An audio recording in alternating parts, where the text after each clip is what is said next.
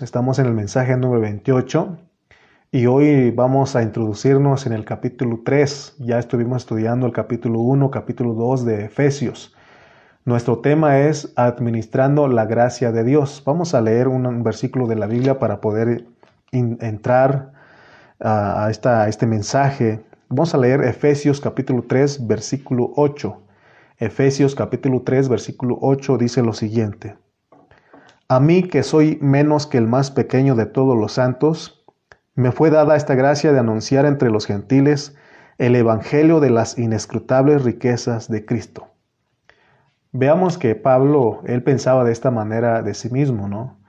Y él decía que era el más pequeño de todos los santos, pero a él le fue encomendada de anunciar entre los gentiles las inescrutables riquezas de Cristo. Amén. Entonces, si nosotros hemos puesto atención hasta este tiempo, hasta este mensaje número 28, vemos que todo el capítulo 1 de Efesios nos deja totalmente impresionados. No sé si a usted, pero como dije en otra predicación, el capítulo 1 de Efesios eh, es un, versículo que está lleno de muchas riquezas y nosotros lo que tenemos que hacer es constituirnos de este capítulo 1 de Efesios, porque hemos dicho que es como un bosquejo, o es el capítulo que tenemos que aplicar al capítulo 2, 3, 4, 5 y 6 de Efesios. Aún todas las cosas que habla Efesios 1 tenemos que saber de memoria ya de estas cosas. Y, y aún tenemos que saber que estas cosas están en nuestro espíritu. Y esto nos debe de impresionar, porque todas las bendiciones espirituales del Dios triuno, es decir, las bendiciones del Padre, las bendiciones del Hijo, las bendiciones del Espíritu Santo, son fases que Dios nos muestra. O sea, que Dios quiere que nosotros entendamos cómo es Él. Hay cosas que los cristianos tienen que saber, y hemos citado Mateo 16 en otra prédica. Y una de las cosas impresionantes ahí en Mateo 16 es saber quién es Cristo. Sin embargo, muchos han descuidado la revelación divina de Dios y creen que Cristo es aparte del Padre y creen que el Padre es aparte del Espíritu Santo y que el Espíritu Santo es aparte del Hijo y no es así. Por eso estamos tomando el tiempo para hablarles de una manera clara y sencilla de lo que Dios nos muestra, de lo que es el Dios triuno. Si nosotros queremos verdaderamente tocar el propósito de Dios, nosotros debemos darnos cuenta del mensaje de cada libro, porque cada libro tiene un mensaje o tiene un enfoque. Por ejemplo, hemos dicho que Mateo su enfoque es el reino y el reino ya vimos que es una persona, es Jesucristo. También hemos dicho que el, enfoque del Evangelio de Juan es la vida. Y así los otros dos versículos también tienen su, su enfoque.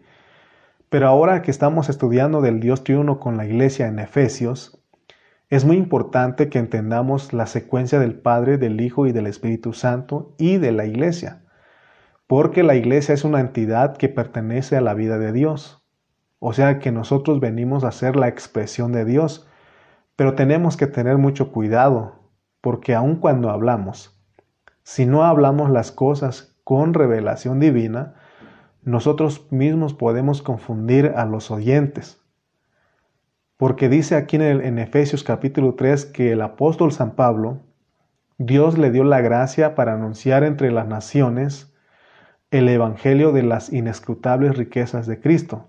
O sea que Pablo cuando habla en Romanos, él dice que es su evangelio, así como Mateo escribió su evangelio, Marcos también escribió su evangelio, Lucas también escribió su evangelio, de la misma manera Juan escribió su evangelio. Si ponemos atención al hablar de Pablo, él dice que también escribió su evangelio y el evangelio de Pablo es Romanos. Hoy Vamos a centrarnos en estas expresiones que dice Pablo en el, versículo 8 del capítulo 3 de Efesios. Entonces hoy vamos a hablar de la administración de la gracia. Y sabes una cosa, mi hermano que me estás escuchando, se requiere que pongamos mucha atención, Pero si nosotros no sabemos lo que es administrar la gracia, pues no vamos a participar en el trabajo en el cual eh, nos está invitando Pablo a unirnos a él. Leamos este otro versículo para ir este, sentando las bases de lo que queremos decir en esta hora. Vamos a ir a Romanos capítulo 9, versículo 5. Dice lo siguiente. Romanos 9, 5 dice de quienes son los patriarcas y de, y de, los cuales según la carne vino Cristo, el cual es Dios sobre todas las cosas, bendito por los siglos. Amén. Aquí en este versículo nos dice que el Señor Jesucristo nació según la carne y del pueblo de Israel. Pero lo tremendo que dice es que Él vino según la carne y es Cristo. Y de una vez nos dice quién es Cristo y dice que es Dios. Entonces nosotros tenemos que entender lo que significa que tenemos que administrar las riquezas de Dios. Regresemos otra vez a Efesios 3.8 porque ahí queremos basar nuestra, nuestro pensamiento en esta hora, la prédica de esta hora, Efesios 3.8. A mí, que soy, el soy menos que el más pequeño de todos los santos, me fue dada esta gracia de anunciar entre los gentiles el Evangelio de las inescrutables riquezas de Cristo. Muchos no saben lo que es Dios como Cristo o lo que es Dios en Cristo. Entonces, hermanos, hoy nos vamos a ocupar en entender este asunto, porque si nosotros no alcanzamos a ver esto, porque acordemos que el capítulo 3 tenemos que aplicar al capítulo 1 y el capítulo 1 al 2 y viceversa. Aquí vamos en esta revelación que se nos está dando. Y sabes que el Señor va a soltar poco a poco su revelación. Y eso es bueno para nosotros, para que todos juntos seamos plenamente capaces de comprender con todos los santos, como lo dice el versículo 18. 3.18 dice, seáis plenamente capaces de comprender con los santos cuál sea la anchura, la longitud, la profundidad y la altura y de conocer el amor de Cristo. O sea que Dios nos va a poner a estudiar juntos, porque mientras el que predica está hablando, los que estamos escuchando, los que estamos oyendo, estamos pensando y meditando. Entonces, hermanos, todos juntos en esta hora vamos a, a, ver plenamente entonces, ¿cuál es la anchura, la longitud y la profundidad y la altura de Dios como Cristo? Porque dice Pablo que son inescrutables. O sea que lo que Dios nos ha mandado a hacer a nosotros, el apóstol Pablo es el arquitecto. Por eso él dice que miremos que uniéndonos a Él ganamos. Si nosotros hacemos lo que hizo Pablo, eh, y es de que cuando lo que queremos decir es que cuando uno lee la historia de la iglesia, porque hay una historia de la iglesia cristiana a través de los siglos, a través de los años, y todo lo que se inició, todo lo que se inició se perdió, porque vino la apostasía después y vinieron grandes problemas a la iglesia cristiana. Y la iglesia se volvió algo totalmente distinto a lo que la Biblia presenta como iglesia. Y es por eso que en este tiempo nosotros estamos luchando por la pureza de las cosas de Dios. Ahora no vayas a creer que nosotros estamos con un espíritu orgulloso, eh, es decir, que nosotros estamos diciendo que sabemos más que otros. No, sino que nosotros estamos metidos en esto con un corazón humilde. Esa es la clave.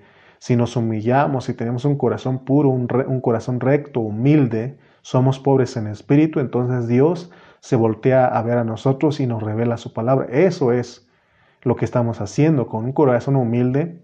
Estamos para averiguar cómo es que hacemos para volver a las sendas antiguas en el inicio, porque ahí Dios empezó, Dios inició, ¿verdad? Y pero con el tiempo, con el transcurso del tiempo se perdieron esas cosas.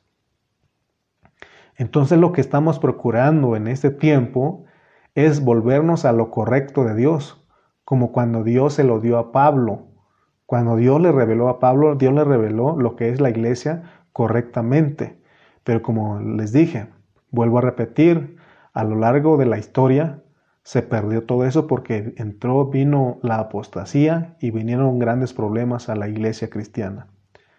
Para que uno pueda llegar a lo que Dios le dio a Pablo, tenemos que deshacernos de mucha basura porque mucha basura se ha infiltrado en nosotros, en la iglesia. Comenzando, como dice Pablo, que tenemos que deshacernos de todo lo que él nos dice en Colosenses, y citamos algunas cosas en Colosenses, dijimos que son las filosofías, son las huecas sutilezas, son los rudimentos del mundo, también entró el ascetismo, el epicureísmo, todos esos, esos este, ismos entró en la vida de la iglesia, infiltró. Entonces, eh, y de un montón de cosas que en la historia de la iglesia se han metido y que ahora la iglesia no representa lo que debería de representar, sino que somos un grupo de pura gente liviana en las cosas de Dios y que no tenemos una responsabilidad. Los primeros cristianos, los primeros creyentes, ellos llegaron a ser muy responsables. Entonces nosotros estamos bregando con todo eso. Por eso hoy queremos decirles a ustedes que aquí en esta hora estamos los que estamos apasionados por Dios. Espero que usted sea un apasionado por Dios. Estamos, somos los hombres y mujeres que amamos la palabra de Dios, que amamos el propósito divino de Dios y que queremos, anhelamos, deseamos participar en el propósito divino de Dios. Y no queremos ser las personas que no estamos haciendo la voluntad de Dios, porque podemos no estar haciendo la voluntad de Dios o estar haciendo cosas, pero no es en la voluntad de Dios. Porque nosotros ya hemos visto que la voluntad de Dios está en cada libro de la Biblia. Y ya hemos dicho que la voluntad de Dios en el libro de Mateo es el reino. Pero ahora estamos viendo que eh, la voluntad de Dios en el libro de Efesios es una iglesia pura, una iglesia sin mancha y sin arruga. El capítulo 3 de Efesios nos dice que hay riquezas inescrutables. El capítulo 3 habla de muchas cosas que son aplicables al capítulo 1 y al capítulo 2, porque ya vimos que el capítulo 2 habla del material humano y el capítulo 1 habla del material divino. Entonces vimos que la unión de una cabeza con un material humano que está en ruinas, que no está bueno, necesita de recibir la vida de la cabeza. Pero ya hemos dicho que como esa vida no se recibe de una vez por todas, porque tenemos que entender que es un proceso. De la misma manera que Dios pasó por un proceso del Padre, del Hijo y del Espíritu para venir a ser la cabeza, ahora el cuerpo tiene que ser procesado, porque la cabeza tiene que dar la vida al cuerpo, porque no se lo, pero ya vimos que no se le da de una vez por todas, sino que hemos visto que se tarda dos mil años para darle vida, para impartirle vida. Imaginemos a una cabeza produciendo vida por dos mil años, porque cada miembro, cada hermano nuevo que llega a la iglesia, él tiene que irlo llenando de esa vida y los que ya estamos tenemos que estar llenándonos de esa vida, porque tenemos que recibir la abundancia de esa vida.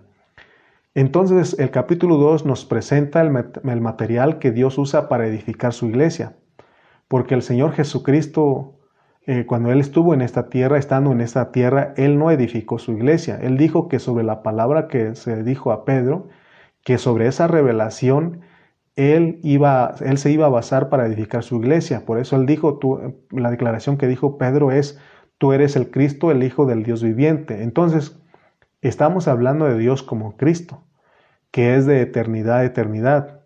Y Él tiene que lograr todas las cosas que se ha propuesto. Entonces, Está claro hasta aquí que Dios no es aparte de Cristo. Y ya leímos en Romanos 9:5, leímos que Cristo es Dios. O sea que Dios y Cristo no son separados. No se puede decir que Dios es aparte y que Cristo es aparte. Cristo es Dios y Dios es Cristo. Cristo es el Padre, Cristo es el Hijo, Cristo es el Espíritu Santo, así como el Padre es el Hijo, el Padre es el Espíritu Santo. Así que estamos bregando con un asunto que en la mente humana no se puede entender, pero en el espíritu lo podemos discernir perfectamente. Ahí no tenemos ningún conflicto.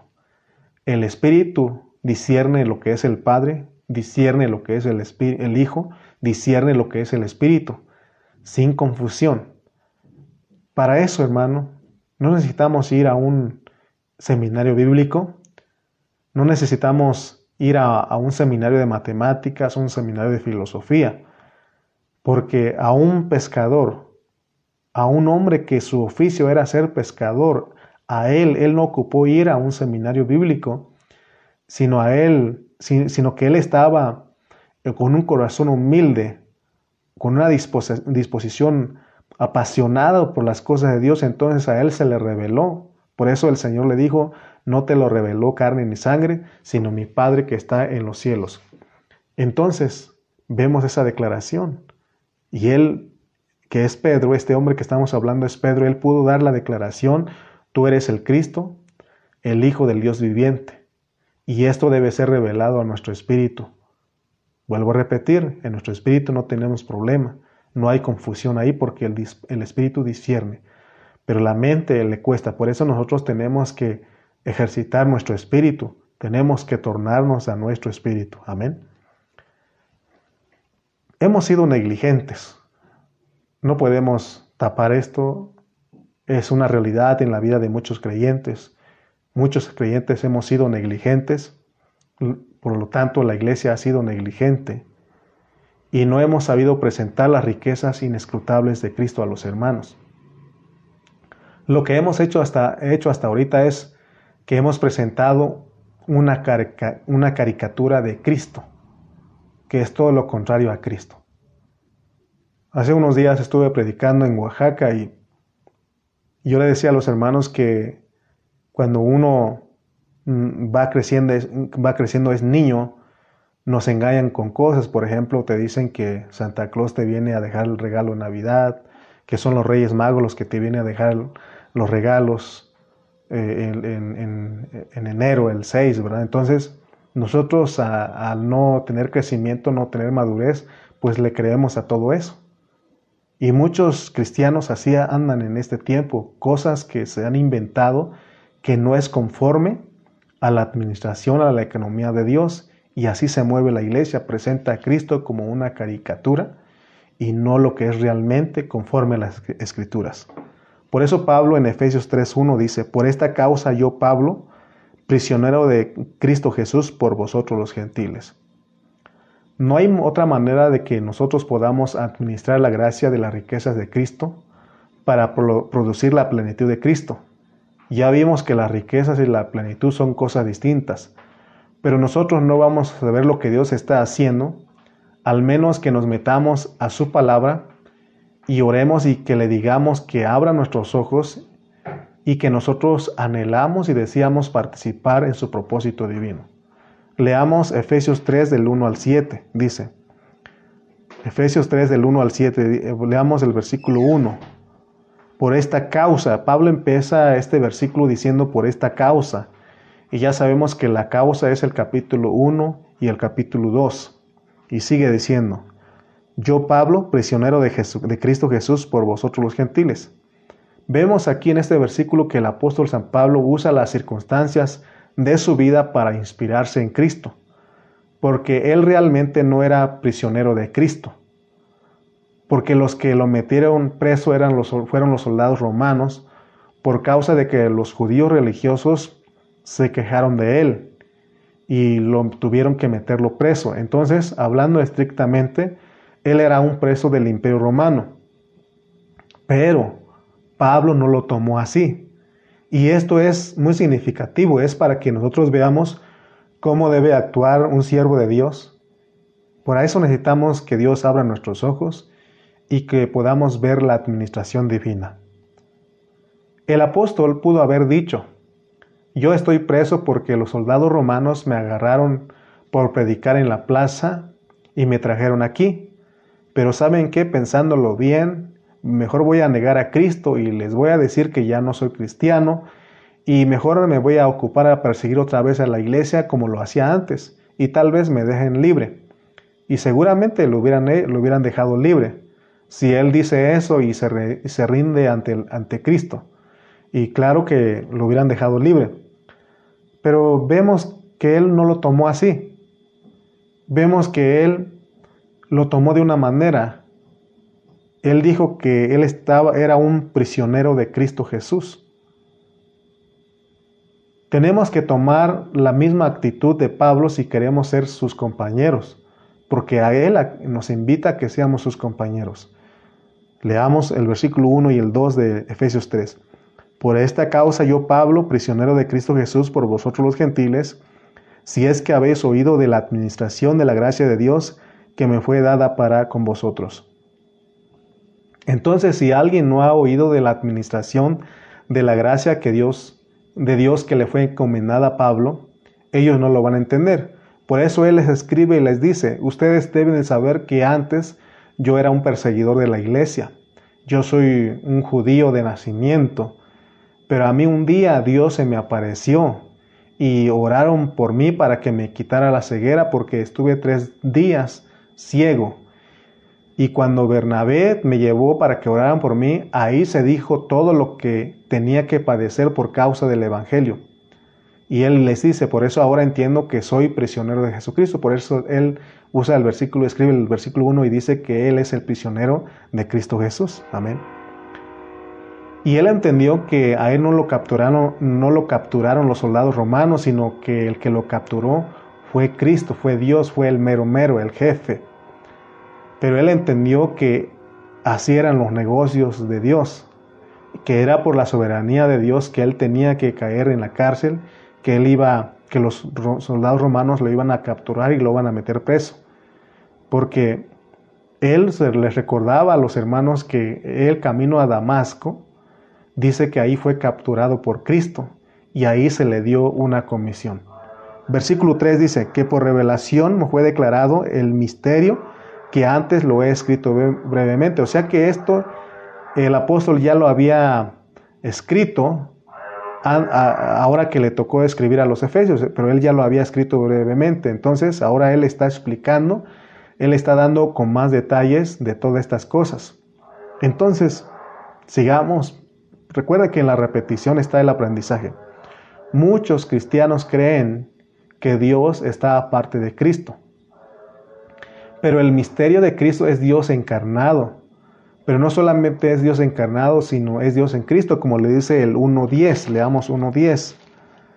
Efesios 1.10 dice, de reunir todas las cosas en Cristo, en la dispensación del cumplimiento de los tiempos, así las que están en los cielos como las que están en la tierra.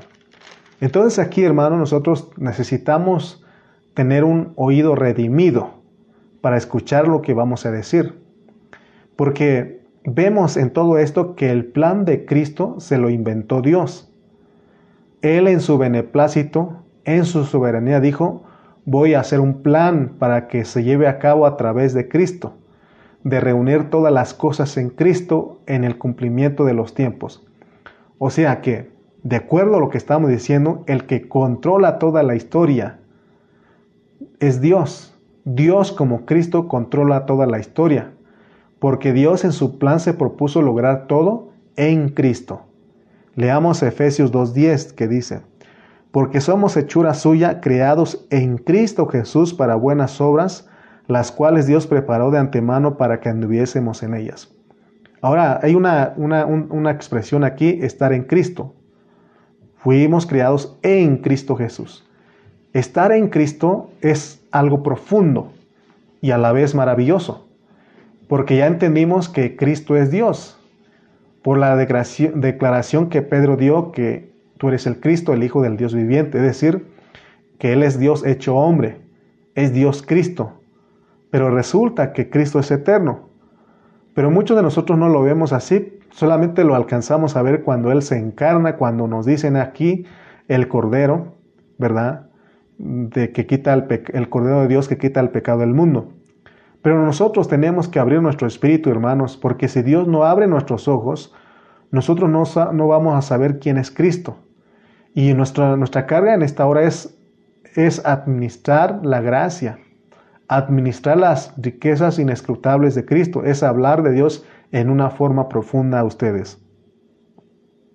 Lástima que todo lo que estamos hablando, muchos lo toman esto como una, una doctrina para pelear y para decir que no hay Dios triuno, que solo es Jesucristo.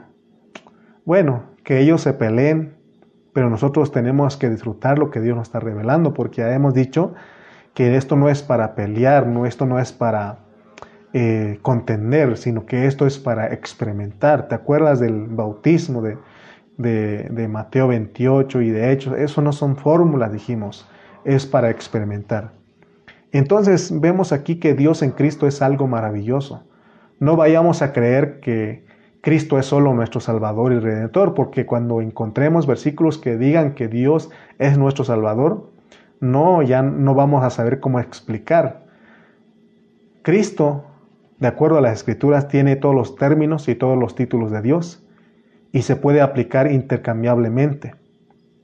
Cristo es mi paz, Cristo es mi gozo y Dios es mi paz y Dios es mi, gozo, es. Estamos diciendo lo mismo. Entonces a nosotros nos debe de impresionar que Pablo diga que él no es prisionero del imperio romano, sino que él dice que él es prisionero de Cristo Jesús por nosotros los gentiles. Notemos que él usa varias veces la misma expresión y siempre está diciendo algo distinto. Por ejemplo, en el 3.1 dice que él es prisionero de Cristo Jesús, pero en el 4.1 él dice que él es preso, yo pues preso en el Señor.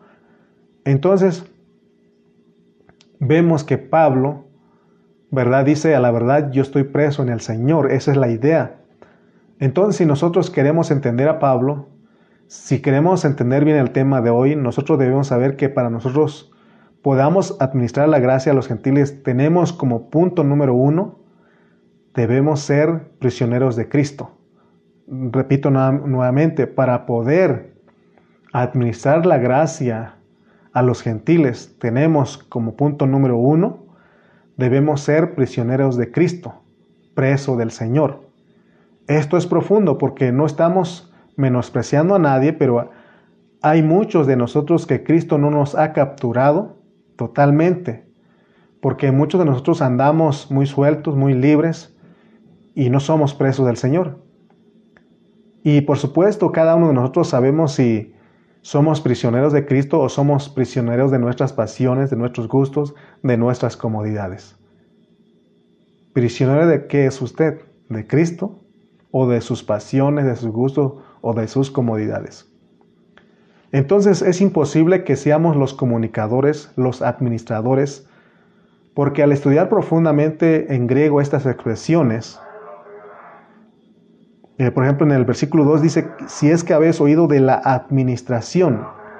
Esta palabra en griego es mayordomía, es ser mayordomos. Entonces, todos nosotros tenemos que suministrar, tenemos que impartir, porque cuando uno estudia la palabra mayordomo, uno tiene que ir a la costumbre antigua para entender. Es decir, que en el tiempo de Pablo, las familias ricas de ese tiempo tenían una persona encargada de suministrar a las familias todas las cosas básicas de ellos que ellos necesitaban en el hogar. Desde darles comida en su mesa, de darles este, toallas, sábanas y todos los utensilios para la limpieza. Entonces todo el, mayordomo era encargado, todo e, ese, esa persona que es mayordomo era encargado y era una persona de total confianza del dueño de la casa o de la hacienda. Entonces Pablo dice que él está en esta mayordomía, en esta economía, en esta administración, porque Dios se lo reveló el misterio, porque dice la Biblia que este misterio que nosotros no conocíamos en otro tiempo, por eso en el 3.5 dice, misterio que en otras generaciones no se dio a conocer a los hijos de los hombres, como ahora es revelado a, a sus santos apóstoles y profetas por el Espíritu. Entonces nosotros tenemos que administrar las riquezas inescrutables de Cristo. Y aquí se nos dice cuáles son los puntos importantes que tenemos que administrar. Dice que nosotros le debemos enseñar a todas las naciones que son coherederos del, del mismo cuerpo. Y eso ya nos explicaron en el capítulo 2. Sin embargo, si los hermanos no saben lo que el nuevo hombre fue producido en la cruz, porque eso se habló en el capítulo 2, si los hermanos no saben que el nuevo hombre fue producido en la cruz para que se eliminen las nacionalidades, entonces nosotros los que estamos predicando, no estamos predicando correctamente, no estamos suministrando correctamente, no estamos administrando correctamente las riquezas inescrutables de Cristo. Si los hermanos todavía no entienden que el nuevo hombre fue producido en la cruz para que se eliminen las nacionalidades, porque entonces los hermanos vamos a estar defendiendo aún todavía nuestras nacionalidades. Entonces, tenemos que saber que la mentalidad del nuevo hombre, la mentalidad del nuevo hombre es la mente de Cristo. Si no entendemos esto, todo el tiempo vamos a ser estorbados por asuntos que nos van a ocupar de esta tierra, asuntos de los hombres, y nunca vamos a poner la mira en las cosas de Dios. Gracias a Dios, hermanos, que poco a poco Dios nos va revelando su palabra, que los gentiles somos coherederos y miembros del mismo cuerpo y copartícipes de la promesa de Cristo Jesús por medio del Evangelio. Leamos el versículo 7. Del cual yo fui hecho ministro por el don de la gracia de Dios que me ha sido dada según la operación de su poder. Entonces es un trabajo espiritualmente genuino que viene del corazón de Dios, esto que estamos hablando, pero que es por medio de Cristo. Dios en Cristo tiene un plan, porque a través de Cristo es que Dios lleva a cabo su propósito eterno su plan completo. Si no tuviéramos a Cristo, entonces no tuviéramos a Dios. Y si no tuviéramos Dios, no tuviéramos a Cristo. Por eso es que aquí se habla de Dios y de Cristo. Por eso nos vamos a dar cuenta que en todas las estructuras de la Biblia siempre está el Padre, el Hijo y el Espíritu. Por ejemplo, leamos el 14 y 16 de Efesios 3. Ahí vamos a ver al Padre, al Hijo y al Espíritu. Dice, por lo cual, en el 14, perdón, por esta causa doblo mis, rodillas ante el Padre de nuestro Señor Jesucristo, de quien toma nombre toda la, toda la familia en los cielos y en la tierra, para que os dé conforme a las riquezas de su gloria el ser fortalecidos con poder en el hombre interior por su espíritu. ¿Notaste? ¿Notaste que ahí está, en esta estructura están el Padre, el Hijo y el Espíritu? Así que el capítulo 1 de Efesios es crucial porque ahí está el Padre, ahí está el Hijo y ahí está el Espíritu con las bendiciones espirituales para todos nosotros. Amén. Entonces, hermanos, tenemos que entender lo que es la mayordomía, porque Pablo dice que para que para eso fuimos cautivos o para que para eso somos cautivos. Esto es que somos presos del Señor. Dicho en otras palabras, para que nosotros participemos en el propósito de Dios, Dios nos tiene que capturar. Esto no es opcional. No es si te, te, dejas capturar, porque muchos hermanos creen que es opcional, pero esto es extremadamente crucial. Debemos ser los mayordomos de la gracia y por la gracia de Dios poder llegar a ser esos mayordomos de gracia para saberlas administrar a los que nos oyen, a los hermanos. Sería muy triste que cuando el Señor nos juzgue, y nos diga que el trabajo que hicimos es madera, heno y hojarasca. Entonces más nos vale que desde ahorita aprendamos a edificar sobre la roca, sobre la revelación. Por eso el Señor dice que miremos cómo sobreedificamos. Que Dios nos ayude, hermanos, para que podamos ministrar luz de esto que estamos hablando. El apóstol Pablo usa circunstancias como una metáfora para administrar la gracia de Dios a los gentiles debemos centrarnos en lo que significa la administración de la gracia, porque la palabra administración es también mayordomía o economía. Leamos Efesios 1.10 y luego Efesios 3.9. De reunir todas las cosas en Cristo en la dispensación del cumplimiento de los tiempos, así, así las que están en los cielos como las que están en la tierra, en el 3.10, perdón, 3.9 y de, aclarar, a todos cuál sea la dispensación del misterio escondido desde los siglos en Dios que creó todas las cosas. Entonces aquí vemos que están dos veces esta palabra dispensación, que es economía, que es administración, que es mayordomía. Entonces el Señor Jesucristo es el que Dios usa para que se cumplan todas las cosas. Por eso hemos dicho que toda la historia y todos los acontecimientos del mundo y las de la iglesia están bajo la centralización de Cristo. O sea que todo lo que Dios se ha propuesto, Cristo tiene que ver en ello. Por eso dice el 10, el 3.10 dice, para que la multiforme sabiduría de Dios sea, sea ahora dada a conocer por medio de la iglesia a los principados y potestades en los lugares celestiales. Tenemos que estar sorprendidos de la magnitud del trabajo que Dios nos ha encomendado, hermanos. Es decir, que a nosotros nos toca dar a conocer la multiforme sabiduría de Dios a quienes. Aquí nos dice, a los principados, a los ángeles, a las potestades, tanto positivas como negativas, pero sabemos que ellos están viendo lo que nosotros hacemos. Nosotros tenemos una presencia a nuestro alrededor. Por eso no nos debe preocupar lo que los hombres piensen de nosotros. Los hombres nunca o no van a entender muchas cosas que estamos haciendo como siervos de Dios. Pero lo que nos debe de interesar es qué es lo que están viendo las potestades de nosotros. Ellos saben realmente si nosotros somos los servidores de Dios o, e, o ellos saben. Por eso nosotros tenemos que procurar hablar siempre la pureza de la palabra de Dios. Hay un incidente en Hechos que siempre lo usamos porque había unos jóvenes que quisieron reprender a un demonio y le dijeron, en el nombre que, del Dios que predica Pablo, te reprendemos.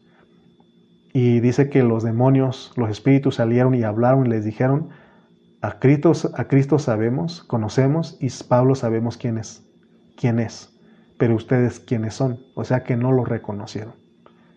Entonces te das cuenta que hay una presencia a nuestro alrededor que nos está viendo qué estamos haciendo. Hay espectadores espirituales que están a nuestro alrededor, que nos están viendo qué estamos haciendo nosotros. Por eso, hermano, esa debe ser nuestra preocupación. Porque de repente vemos que no están las personas que conocemos, no, no están los conocidos, no están los papás, no están los hermanos y, queremos, y hacemos cosas. Pero acuérdate que hay una presencia espiritual, hay espectadores espirituales que nos están observando. Amén.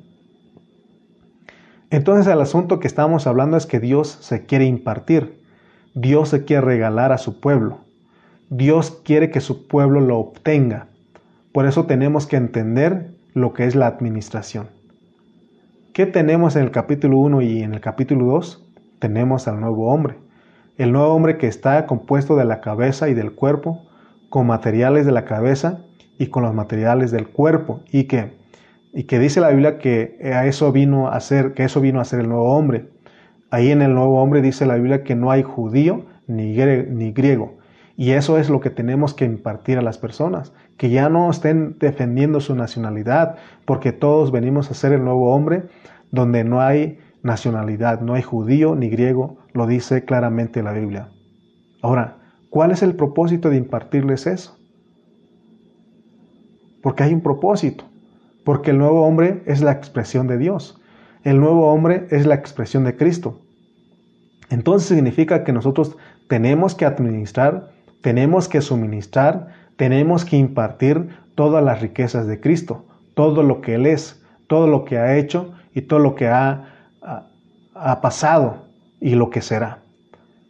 Pero si nosotros, pero si no conocemos las riquezas de Cristo, ¿qué vamos a ministrar a los hermanos para que se produzca en ellos el nuevo hombre, que es la expresión de Dios, entonces lo que vamos a estar haciendo es trabajar en vano, porque no conocemos las riquezas de las inescrutables riquezas de Cristo, no lo conocemos, entonces el trabajo que vamos a estar haciendo es en vano, sería estar edificando eh, en madera, heno y hojarasca, como ya lo dijimos. Entonces, volvemos a insistir, el plan de Dios se vuelve la mayordomía de nosotros. El plan de Dios, el plan que Él hizo en la eternidad pasada, se vuelve la mayordomía de nosotros. Pero si nosotros no tenemos hambre de Dios, si no tenemos interés por las cosas de Dios, si nosotros somos cristianos descuidados y nos dan lo mismo las cosas, todas las cosas, y no nos metemos a escuchar los mensajes, que en este caso tu pastor te está predicando, ¿cómo te va a usar Dios? Si de esa manera nosotros llegamos a conocer escuchando la palabra, esto, esta palabra que Dios nos le ha dado a nuestros pastores, a nuestro pastor José Carrillo, a nuestro pastor Cayetano Ceja y a todos los que predicamos en el ministerio, es para que todos sepamos cuáles son las riquezas de Cristo. Y sobre eso hay que ministrar, y eso es lo que tenemos que ministrar a los hermanos, para que en ellos se produzca el nuevo hombre, para que haya una expresión. Amén. Ese debe ser, ese plan debe ser, debe volverse la mayordomía de nosotros. ¿Cómo podemos decir que somos los mayordomos de Dios? Porque sabemos en las parábolas que dice que un día nos van a pedir cuentas, un día van a hacer cuentas con nosotros por los bienes que pusieron en nuestras manos. ¿Te acuerdas que por lo menos te pusieron un, talento en tus manos? 5, 2 y 1. Y nos dicen que tenemos que multiplicarlos. Tenemos que trabajar, trabajar al máximo esos, esos talentos, esos bienes que han puesto en nuestras manos. Pero sabe que muchos de nosotros los cristianos, de los cristianos, estamos solo con los brazos cruzados, no estamos haciendo nada. ¿Usted cree que eso es ser mayordomo? ¿Que eso es ser capturado por Cristo? Ser capturados por Cristo es vivir apasionados, vivir contentos en la cárcel como Pablo. ¿Por qué crees que los apóstoles que nos ponen en la historia, en la historia bíblica, nos lo, lo ponen contentos estando en las cárceles? Porque ellos entendieron que eso es un deleite. Y eso es para que nosotros entendamos que debe ser un deleite haber caído presos con Cristo. Para nosotros debe ser un gozo estar prisioneros de Cristo, porque de repente nos enfermamos en reposo, en cama, tenemos que estar en cama. Ok, tuvimos un pequeño eh, problema de, de internet, pero ya estamos de nuevamente. No sé si están los hermanos. Ahí están. Muy bien. Entonces, no sé si dónde nos quedamos. Es ser capturados por Cristo, es vivir apasionados, vivir contentos en la cárcel. Por eso nos ponen a los apóstoles contentos en las cárceles. Y eso es para que nosotros debemos aprender que debe ser un deleite haber caído presos con Cristo. Para nosotros debe ser un gozo estar prisioneros de Cristo. Entonces, hermanos, la idea es que Dios nos quiere hacer sus mayordomos para que administremos sus bienes. A eso se llama la administración de las riquezas inescrutables de Cristo. Todos los que somos prisioneros de Cristo tenemos que ser sus mayordomos. El misterio del Señor solo se puede llevar a cabo por medio de los mayordomos, por medio de los prisioneros. Nuestra mayordomía consiste en ministrar las riquezas inescrutables de Cristo. En esta hora reconozco y, doy gracias a Dios por nuestros pastores. Estoy profundamente agradecido con ellos por el tiempo y por la dedicación que ellos hacen al estarnos predicando la palabra. Nos han estado hablando la palabra y nos han estado ayudando a entender la palabra en su pureza. Por eso estoy agradecido con ellos. No sé si tú estás agradecido. Porque cuando no hay palabra se sufre. Cuando no hay palabra, no hay quien predique la palabra, uno anhela. Por ejemplo, hoy, eh, en estas semanas pasadas, estuvimos en Oaxaca, ahí con mi papá y en la iglesia, predicando la palabra y los hermanos de allá nos han insistido en que nos quedemos allá con ellos a predicarles la palabra que tanto les hace falta. Pero nosotros les dijimos que tenemos una responsabilidad en Tultitlán y en Coajimalpa, que estamos predicando por Facebook para las familias en Tultitlán y en, Coajimalpa y para las familias que también nos están este, siguiendo desde otras localidades, ¿verdad? Pero estamos orando para ver la manera en que Dios nos use para apoyar a los hermanos en Oaxaca, para que ellos también, para que podamos ministrarles, administrarles las riquezas inescrutables de Cristo. Y oramos para que otros siervos se sumen a esta, a esta visión que Dios nos ha dado, porque no se trata de que nos quedemos solamente en Tultitlán y en Coajimalpa, sino que es salir. Y hay necesidades en Oaxaca, pero estamos orando por ello. Que Dios nos ayude y que abra nuestros ojos para ver esta mayordomía que dice Pablo, porque él dice, por esta causa yo Pablo, prisionero de, Cristo Jesús por vosotros los gentiles, si es que habéis oído de la administración de la gracia de Dios que me fue dada para con vosotros. Amén.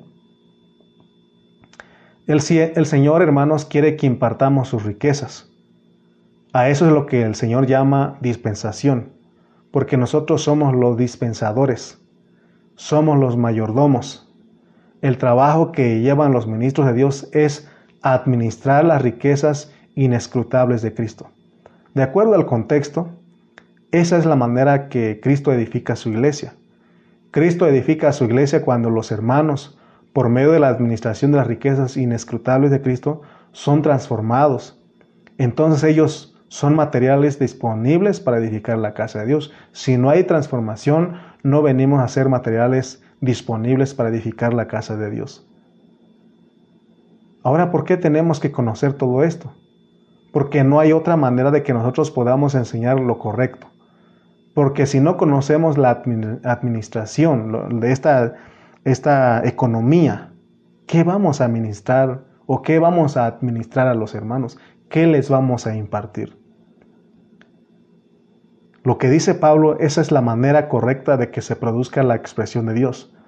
Nosotros que somos colaboradores, debemos colaborar para satisfacer a nuestro Padre Celestial, restaurando el cumplimiento de su propósito.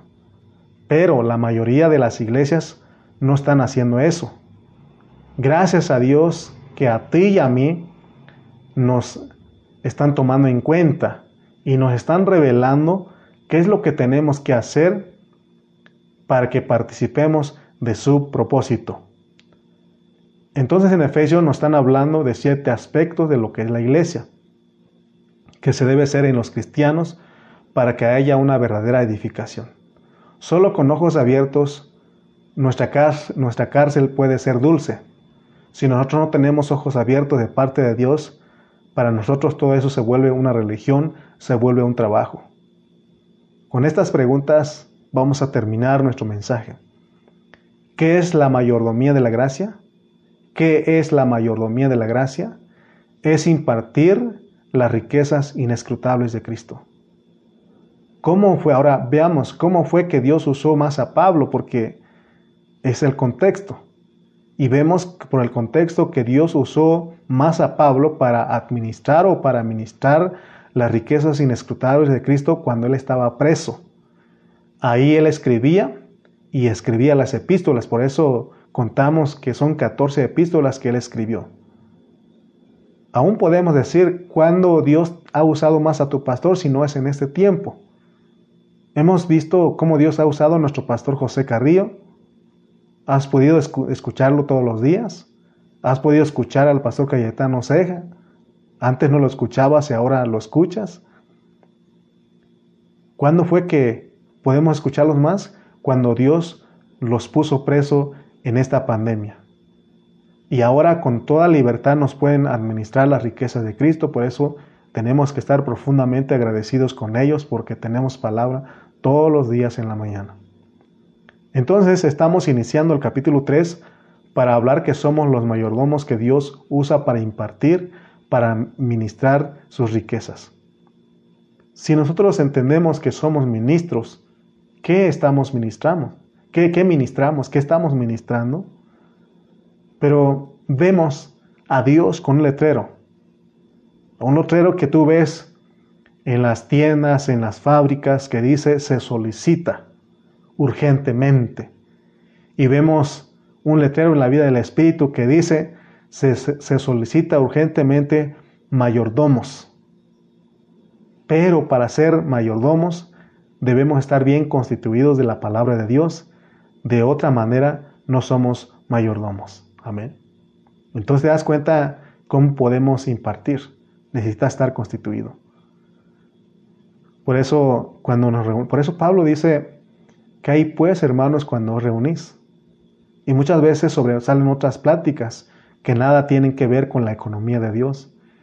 Sobresalen otras conversaciones que nada tienen que ver con la administración divina. ¿Por qué? Porque nosotros no hemos aprendido o no hemos aceptado que tenemos que constituirnos de las cosas de Dios. Pero una cosa sabemos, de acuerdo al hablar de Pablo, que la manera en que Dios nos usa más es cuando estamos presos. Puedes estar preso por una enfermedad, puedes estar preso por otras cosas. En este caso, la mayoría de nosotros hemos estado presos por la pandemia.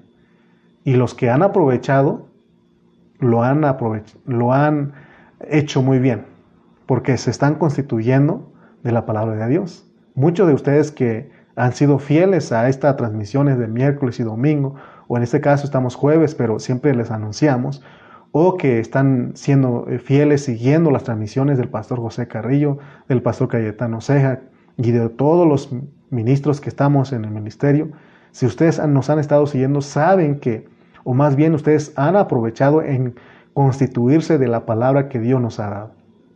Entonces cuando a ustedes les toque ministrar a otros, van a ministrar eso. ¿Cuál eso? Las riquezas inescrutables de Cristo. Darles a entender que los gentiles son coherederos del cuerpo de Cristo. Amén. Entonces, hermanos, esto es una gran responsabilidad para nosotros. Espero que Dios te haya abierto los ojos y tú hayas visto este, esto que estamos hablando, ¿verdad? Porque es necesario que nosotros, hermanos, veamos esta realidad, que nosotros veamos lo que Dios nos está mostrando en este tiempo. Amén. Entonces, gracias a Dios por nuestros hermanos que estuvieron.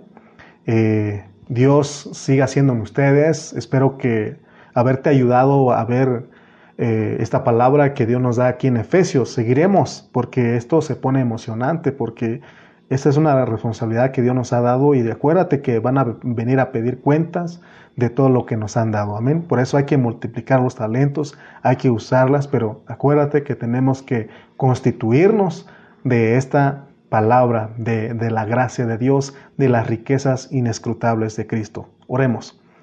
Padre Celestial, en esta hora, te agradecemos, Padre, porque sé que usamos mucho tiempo para llegar a un punto que es saber que tú quieres usarnos como mayordomos.